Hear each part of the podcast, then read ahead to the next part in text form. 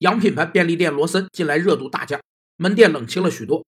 由于未达盈利预期，部分加盟店开始有退出的想法，已有加盟店因业绩不好而改为了直营店。直营和加盟是当今消费终端的两种主要形式，其中加盟店是企业将其服务标章授权给加盟商，让加盟商可以用企业总部的形象、品牌和声誉等，在消费市场上招揽消费者进行消费。直营和加盟有四个明显的冲突：一是价格冲突，为争取顾客。直营店和加盟店常会把降价当做竞争的重要手段。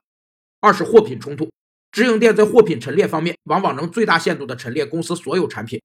三是形象、服务和理念的冲突，直营店能直接诠释公司理念，展现公司的品牌形象和服务规范，而加盟店则有所欠缺。四是人为矛盾，直营店管理人员和加盟商很容易因利益问题而对立起来。